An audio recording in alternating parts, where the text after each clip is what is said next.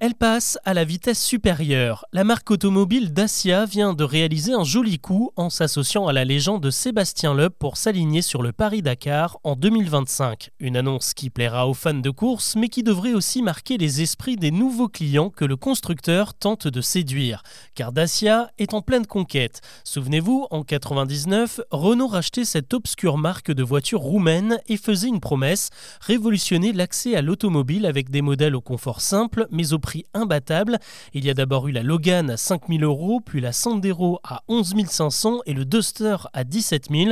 En fait, c'est simple, aujourd'hui on croise ces voitures à tous les coins de rue. En 2022, Dacia a encore écoulé plus de 130 000 véhicules et s'est imposé parmi les seules firmes à augmenter leurs ventes alors que le marché de l'automobile ralentissait face à l'inflation.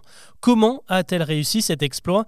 Eh bien forcément en réduisant les coûts puisque Dacia profite d'une main-d'œuvre bon marché pour assembler ses véhicules en Roumanie ou au Maroc.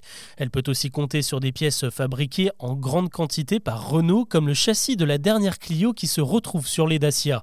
Il y a aussi des options réduites à l'essentiel, c'est la promesse de toujours, et puis il y a peu de chances que vous croisiez un jour un commercial dans une Dacia, puisque la marque se concentre uniquement sur les particuliers, un bon moyen de vendre sans faire de rabais ou de négociation, surtout que les marges ne sont pas énormes, ce qui allège encore un peu la facture. Aujourd'hui, le constructeur cherche à transformer son image de marque. Fini la voiture bon marché, il veut devenir le meilleur rapport qualité-prix dans la tête des clients.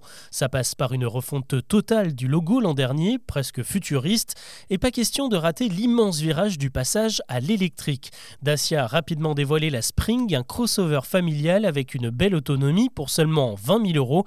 C'est presque cadeau comparé à la Zoé, plus compacte et affichée à 35 000. D'ailleurs, le public est au rendez-vous. La Dacia Spring est le deuxième modèle électrique le plus vendu en France derrière la Tesla Model Y. En 2023, proposer une voiture non polluante et accessible, c'est évidemment avoir un coup d'avance et c'est l'image que le constructeur cherche à envoyer avec Sébastien Loeb sur le Paris-Dakar.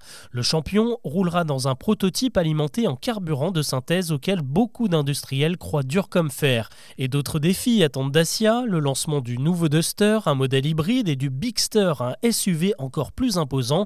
Il y a aussi la fin annoncée du bonus écologique pour les véhicules construits hors Union européenne. Problème, la Dacia Springel vient directement de Chine.